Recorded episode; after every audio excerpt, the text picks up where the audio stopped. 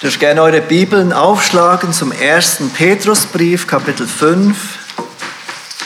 1. Petrus, Kapitel 5. Und wir lesen gleich mit dem, wir beginnen gleich mit dem Lesen von Gottes Wort, 1. Petrus 5. Und wir lesen die Verse 5 bis 11 betrachten heute aber dann besonders die Verse 6 und 7. 1. Petrus 5, ich lese ab Vers 5. Der Apostel Petrus schreibt die folgenden Worte inspiriert durch den Heiligen Geist. Ebenso Jüngeren, ordnet euch den Ältesten unter Ihr alle sollt euch gegenseitig unterordnen und mit Demut bekleiden. Denn Gott widersteht den Hochmütigen, den Demütigen aber gibt er Gnade. So demütigt euch nun unter die gewaltige Hand Gottes, damit er euch erhöhe zu seiner Zeit. All eure Sorge werft auf ihn, denn er sorgt für euch. Seid nüchtern und wacht. Denn euer Widersacher, der Teufel, geht umher wie ein brüllender Löwe und sucht, wen er verschlingen kann. Dem widersteht fest im Glauben, in dem Wissen, dass sich die gleichen Leiden erfüllen an eurer Bruderschaft, die in der Welt ist. Der Gott aller Gnade aber, der uns berufen hat zu seiner ewigen Herrlichkeit in Christus Jesus, er selbst möge euch, nachdem ihr eine kurze Zeit gelitten habt, völlig zubereiten, festigen, stärken, gründen.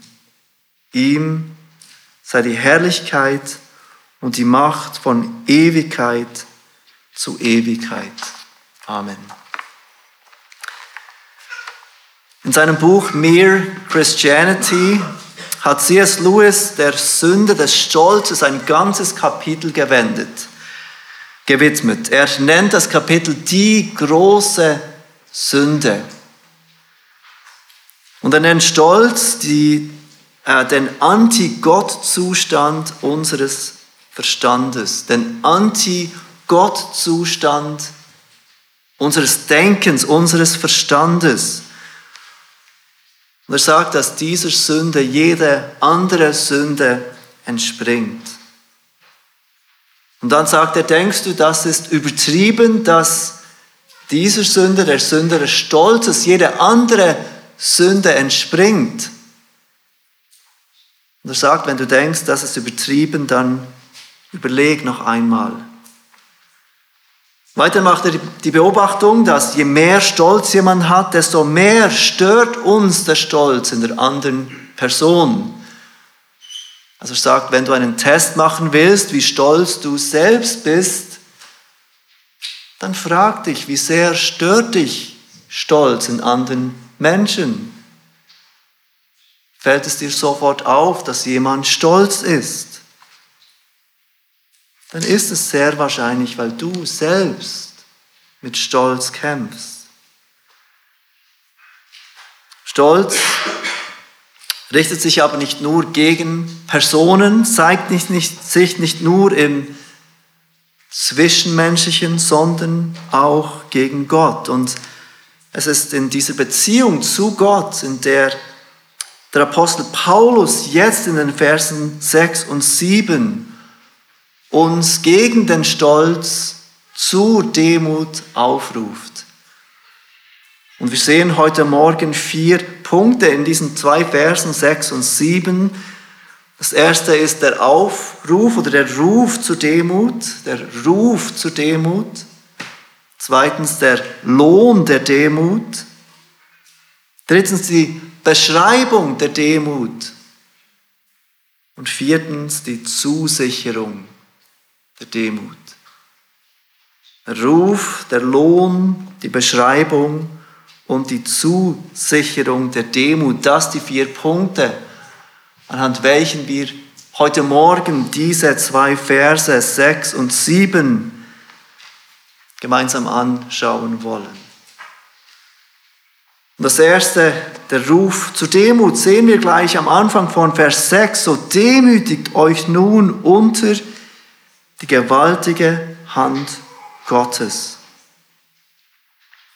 In Vers 5 hat uns Petrus gewarnt mit diesem Zitat aus den Sprüchen, Sprüche 23, dass Gott den Hochmütigen widersteht. Er widersteht den Stolzen. Den Demütigen aber gibt er Gnade. Und jetzt ruft uns, in Angesicht dieser Wahrheit, ruft uns Petrus auf, uns Gott zu demütigen. Und zu demütigen unter diesen Gott. Nun, was heißt schon wieder Demut? Wir haben das letzte Woche angeschaut zusammen. Wir haben gesehen, dass die Bibel selbst eine Definition liefert, was Demut ist. Und zwar in Philipper 2, die Verse 3 bis 4. Und ich will sie euch noch einmal in Erinnerung rufen. Was versteht die Bibel unter Demut? Der Apostel Paulus schreibt dort, tut nichts aus Selbstsucht oder nichtigem Ehrgeiz, sondern in Demut achte einer den anderen höher als sich selbst. Jeder schaue nicht auf das Seine, sondern jeder auf das des anderen. In Demut achte einer den anderen höher als sich selbst. Jeder schaue nicht auf das Seine, sondern jeder auf das andere. Das eine von Gott gegebene und von Gott inspirierte Definition von Demut. Und diese Definition passt auch, wenn wir aufgerufen sind, uns Gott gegenüber zu demütigen. Wir achten ihn höher als uns selbst. Wir sind besorgt um das Seine, nicht um das Unsere. Um seinen Willen, um sein Reich um seine Ehre, um seine Freude. Nicht in erster Linie um uns. Stellt euch vor, wie hilfreich dieser Gedanke gewesen sein muss für diese Christen, an die Petrus hier schreibt und die Petrus hier aufruft, sich zu demütigen unter die gewaltige Hand Gottes. Sie werden angefeindet, durch die Gesellschaft, durch Freunde, Familienmitglieder, Bekannte, aufgrund ihres Glaubens. Sie werden abgelehnt, sie erleben Bedrängnis wegen ihrem Bekenntnis an Jesus Christus. Und sie sind in der Gefahr, unsicher zu werden, ihren Glauben zu hinterfragen, ihren Glauben zu verleugnen, Kompromisse einzugehen weil es sie stört, dass diese Menschen sie nicht gut finden, weil es sie stört, dass diese Menschen sie und ihren Glauben kritisieren. Und Petrus ruft sie auf, demütigt euch, seid nicht, seid nicht besorgt um euren eigenen Ruf, was Menschen von euch denken, wie Menschen euch behandeln sondern seid besorgt um den Ruf Gottes. Seid nicht um eure Ehre besorgt, dass diese Menschen euch Ehre erweisen, sondern um die Ehre Gottes. Der Apostel Petrus fordert diese Christen und auch uns heute Morgen auf, uns zu demütigen unter Gott. Aber nicht nur das, der Apostel Petrus erinnert diese Christen auch an Gottes Macht, unter denen sie sich demütigen sollen. So demütigt euch nun unter die gewaltige Hand Gottes. Unter die gewaltige Hand Gottes. Und dieser Begriff, die gewaltige Hand Gottes, ist ein Begriff, den wir aus dem Alten Testament kennen. Es steht dort für Gottes Bewahrung manchmal auch für Gottes Züchtigung, die durch seine Hand kommt zu seinem Volk. Doch am allermeisten, wenn wir von dieser Hand Gottes lesen, dann bezieht sich diese Hand Gottes auf Gottes Macht, währenddem er sein Volk befreit.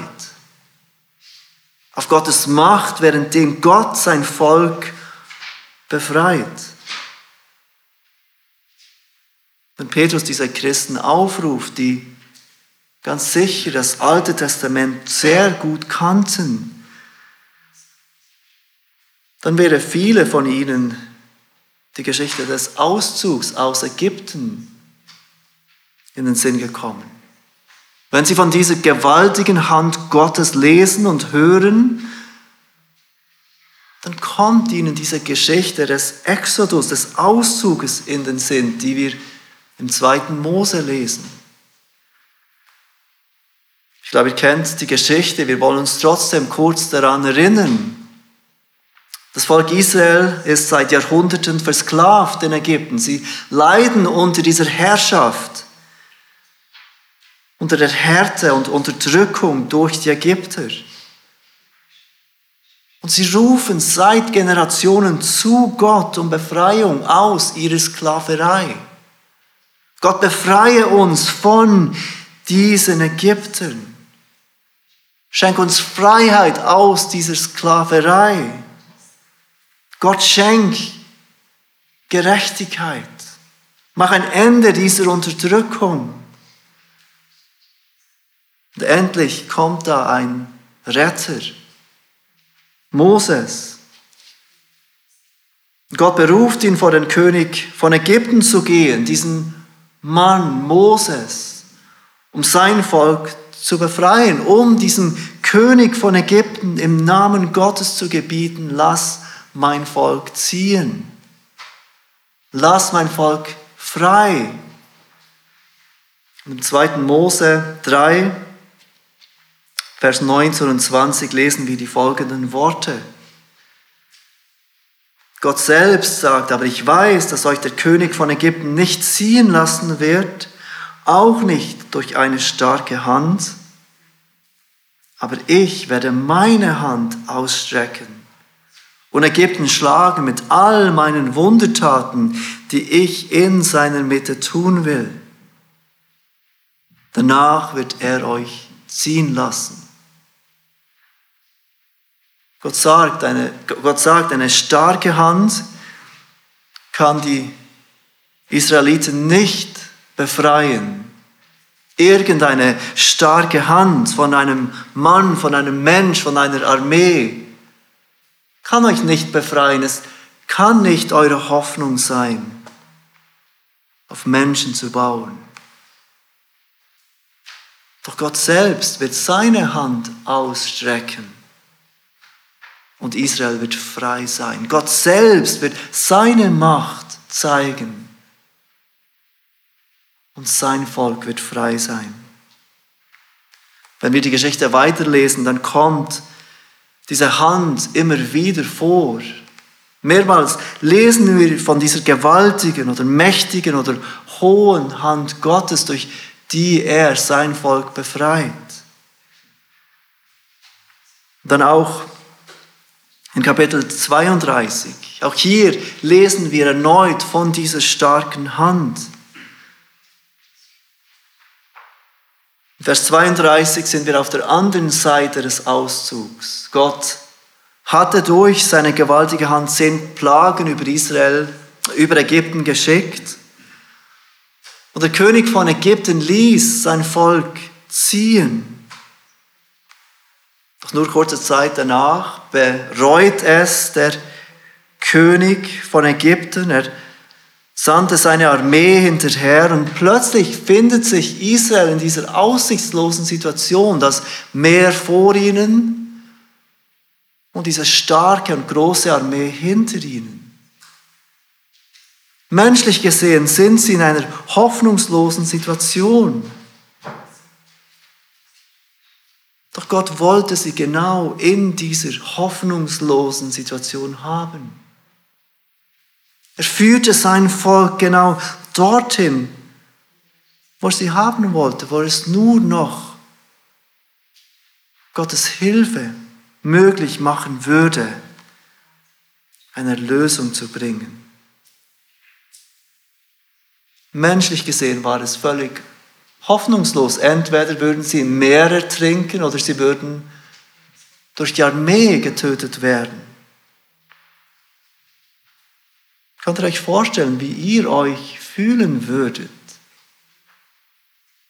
Ein großes Meer, Wasser vor euch, eine große Armee hinter euch. Hoffnungslos, wenn wir auf unsere eigene Fähigkeit, unsere eigene Macht bauen. Doch Gott zeigt erneut seine gewaltige Hand. Er teilt dieses Meer in zwei. Israel geht trockenen Fußes durch das Meer hindurch. Nachdem sie hindurch sind, kommt das Wasser zurück und tötet diese Armee von Ägypten. Und dann in 2. Mose 32, Vers 11, schaut Mose auf Gottes Taten zurück. Und er sagt dort, ach Herr, warum will dein Zorn gegen dein Volk entbrennen, dass du mit so großer Kraft und starker Hand aus dem Land Ägypten geführt hast? Hört ihr wieder diese starke Hand? Petrus ruft diese Christen und uns heute Morgen nicht auf, uns irgend unter einen Gott zu demütigen, von dem wir nichts wissen. Oder er unfähig wäre, für uns zu sorgen. Er ruft uns heute Morgen auf, uns unter diesen Gott zu unterordnen, der seine gewaltige Hand bewiesen hat, immer wieder in der Geschichte seines Volkes. Demütigt euch unter die gewaltige Hand Gottes. Das ist der Ruf zur Demut, zu dem Petrus uns aufruft. Demütigt euch unter die gewaltige Hand Gottes. Dann geht er weiter und sagt, spricht von dem Lohn der Demut. Und das ist der zweite Punkt, der Lohn der Demut im zweiten Teil von Vers 6. Damit er euch erhöhe zu seiner Zeit. Demütigt euch unter die gewaltige Hand Gottes, damit Gott euch erhöhen kann zu seiner Zeit, wenn er es richtig findet.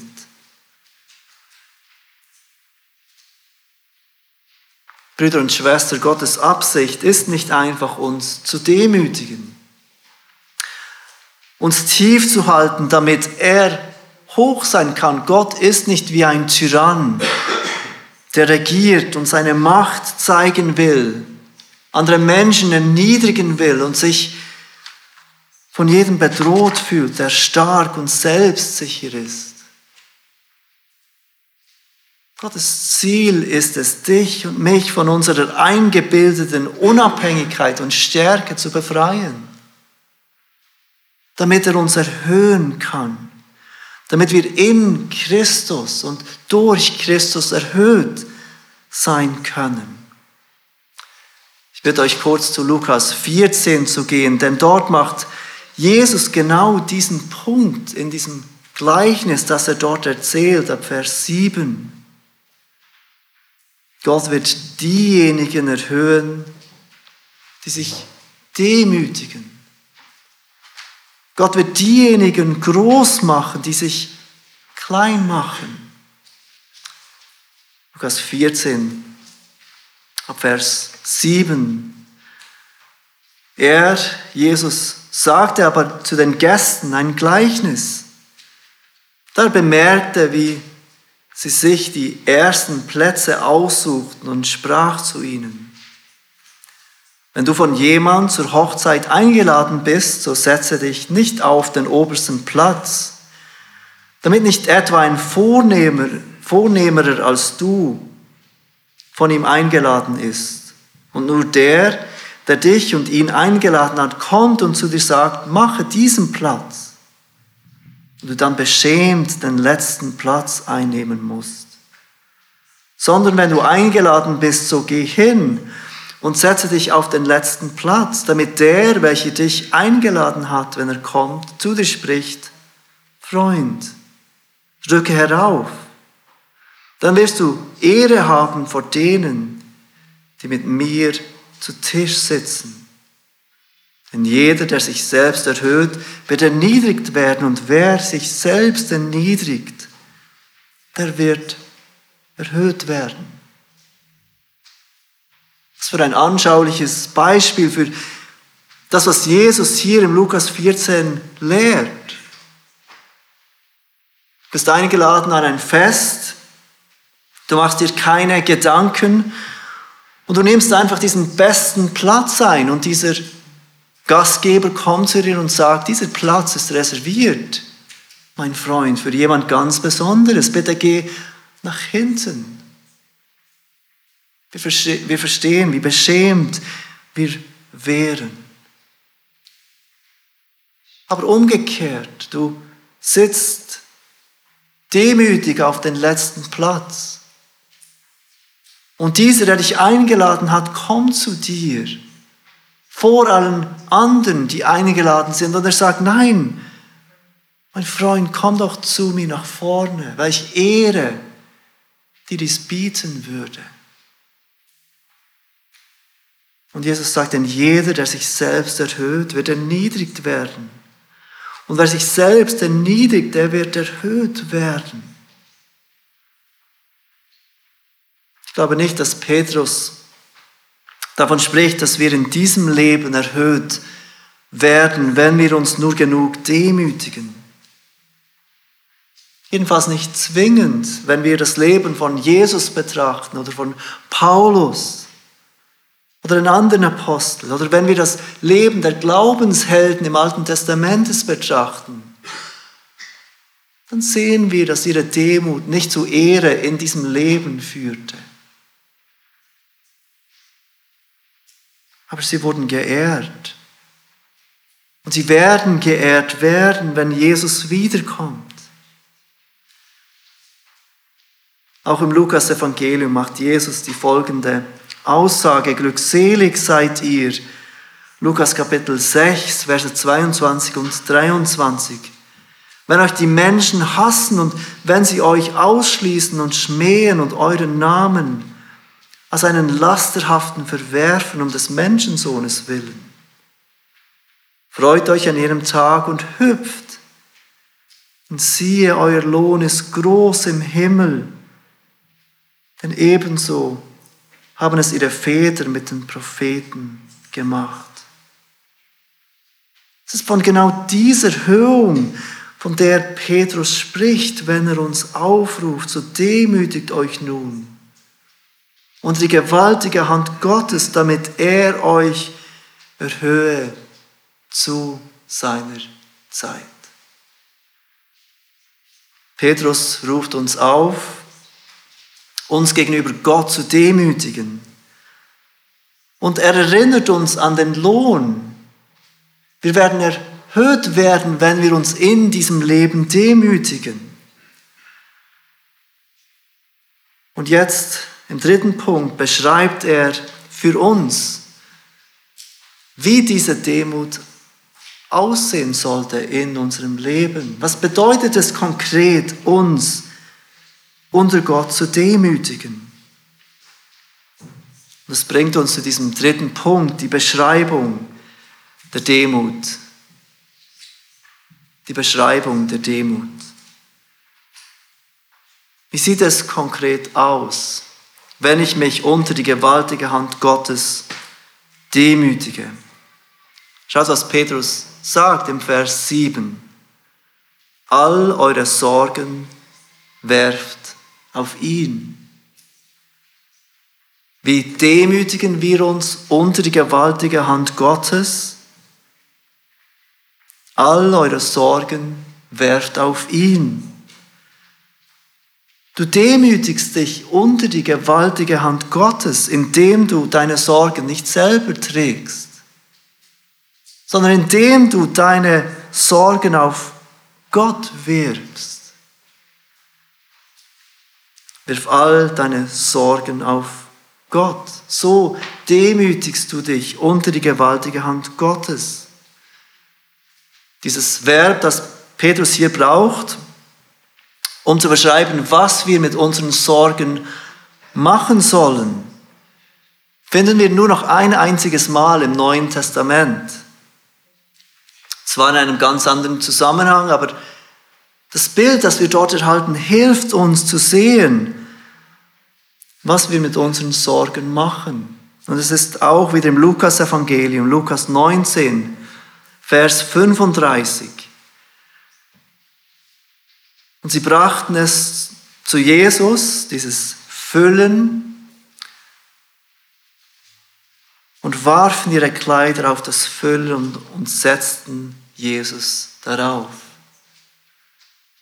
Die Jünger holen dieses Füllen, dieses kleine Eselchen, und sie werfen ihre Kleider auf dieses Füllen.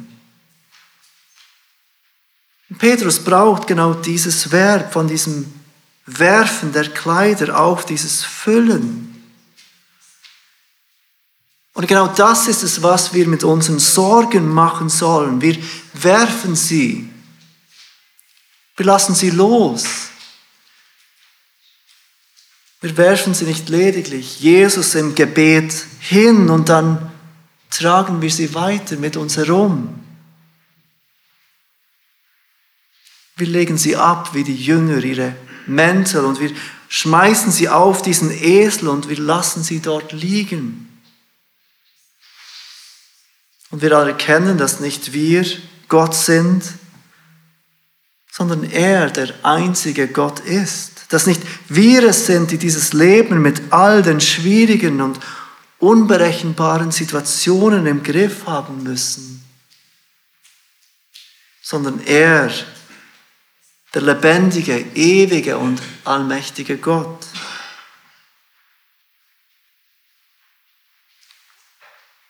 Alles eure Sorgen werft auf ihn. Ihr nehmt sie, zieht sie ab, werft sie auf Jesus und lässt sie dort liegen. Und dieser starke Gott sorgt für uns. Seht, wie Petrus weiterfährt, wie er unseren Blick zurück zu diesem Gott lenkt.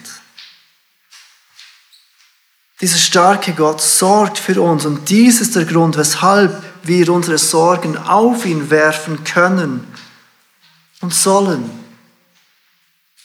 Weil dieser Gott mit dieser mächtigen Hand für uns sorgt. Und das bringt uns zu diesem vierten und letzten Punkt die Zusicherung der Demut. Deshalb können wir getrost unsere Sorgen auf Gott werfen. Seht ganz am Schluss in Vers 7, denn er, dieser Gott, sorgt für euch. Dieser Gott, von welcher von welchem ich euch gerade erzählt habe, mit dieser starken Hand. Er regiert nicht nur souverän über das Universum, er zeigt seine starke Hand nicht nur in der Geschichte seines Volkes. Er sorgt auch für dich und für mich, für jeden ganz persönlich. Wenn wir das verstehen, dann wird uns bewusst, weshalb Petrus hier dieses Sorgen hinwerfen mit sich demütigen in Verbindung bringt. Mit anderen Worten, weshalb es stolz ist, wenn wir uns Sorgen machen. Lass uns einmal überlegen, was sagen wir über Gott, wenn wir uns sorgen. Was sagen wir über diesen allmächtigen und starken Gott, wenn unsere Gedanken sich nicht um Gott drehen, sondern um unsere Situation, die aussichtslos erscheint. Was sagen wir über Gott, wenn wir uns sorgen? Ich sage Gott, du sorgst nicht gut genug. Dieser Gott ist zwar vollkommen weise, vollkommen gut, vollkommen mächtig, aber eigentlich weiß ich besser als dieser Gott, wie es mir in dieser Situation gehen sollte. Eigentlich weiß ich besser als dieser Gott, in welcher Situation ich gerade leben sollte.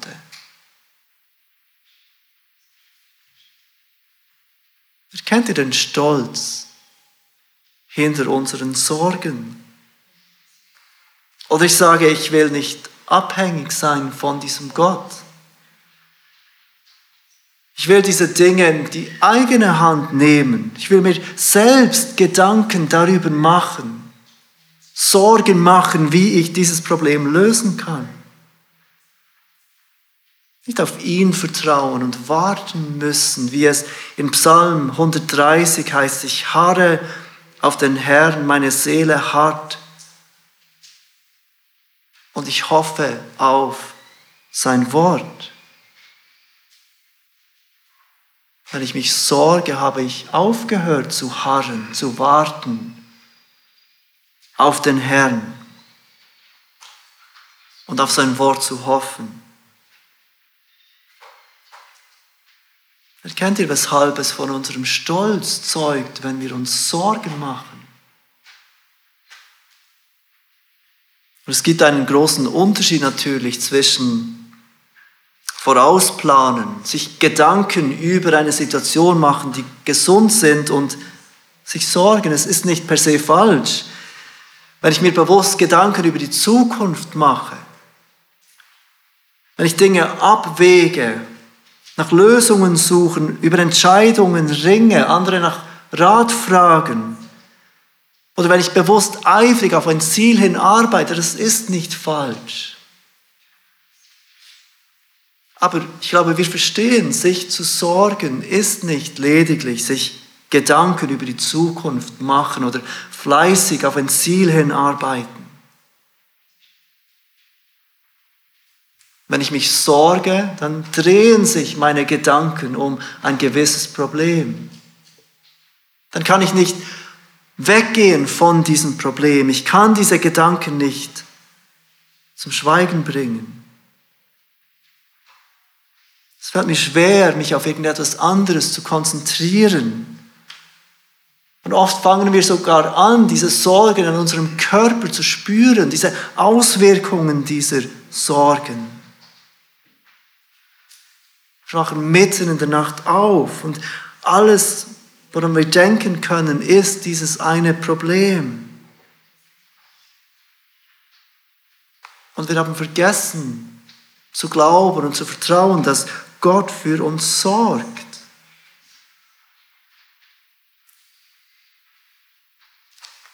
In Matthäus 6 spricht Jesus von genau dem, von dem sich nicht sorgen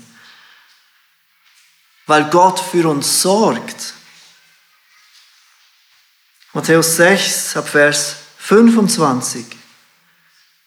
Darum sage ich euch, sorgt euch nicht um euer Leben, was ihr essen und was ihr trinken sollt, noch um euren Leib, was ihr anziehen sollt. Ist nicht das Leben mehr als die Speise und der Leib mehr als die Kleidung? Seht die Vögel des Himmels an. Sie sehen nicht und ernten nicht. Sie sammeln auch nicht in den Scheunen. Und euer himmlischer Vater ernährt sie doch. Seid ihr nicht viel mehr wert als sie? Wer aber von euch kann durch sein Sorgen zu seiner Lebenslänge eine einzige Elle hinzusetzen. Und im Lukas-Evangelium fügt er noch die folgende Zeile hinzu, Lukas 12, Vers 7, aber auch die Haare eures Hauptes sind alle gezählt. Darum fürchtet euch nicht, ihr seid mehr wert als viele Sperlinge. Wir Menschen, geschaffen im Bilde Gottes, sind mehr wert als das Reich der Tiere. Doch wir sehen, wie unser himmlischer Vater diese Vögel ernährt, wie er für sie sorgt. Wie viel mehr sorgt dieser Gott für uns? Das heißt nicht, dass wir immer das erhalten, was wir wollen und das ist Teil des Problems. Dass Gott für uns sorgt, heißt nicht immer und oft sogar nicht, dass er uns das gibt, was wir wollen. Doch Gott ruft uns auf, ihm zu vertrauen, auch wenn wir durch Zeiten der Leiden gehen. Ihm unsere Sorgen hinzuwerfen, denn er, dieser Allmächtige, dieser Gott mit dieser starken Hand, sorgt für jeden von uns. Der Apostel Petrus ruft uns auf heute Morgen, uns unter Gottes gewaltige Hand zu demütigen, indem wir all unsere Sorgen, all unsere Sorgen auf ihn werfen und uns daran erinnern, dass dieser mächtige, gewaltige Gott für uns sorgt. Und eigentlich würde man denken, dass es uns einfach fällt, einem solch vollkommenen, vollkommenen Wesen zu vertrauen, wie Gott es ist. Einem solch weisen Gott, der diese Welt, dieses Universum in seinen Händen hält. Eigentlich würde man denken, dass es uns einfach fällt, diesem Gott zu vertrauen, unsere Sorgen auf ihn zu werfen.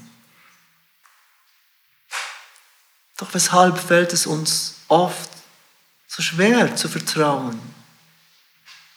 Weshalb fällt es uns oft viel leichter, uns Sorgen zu machen?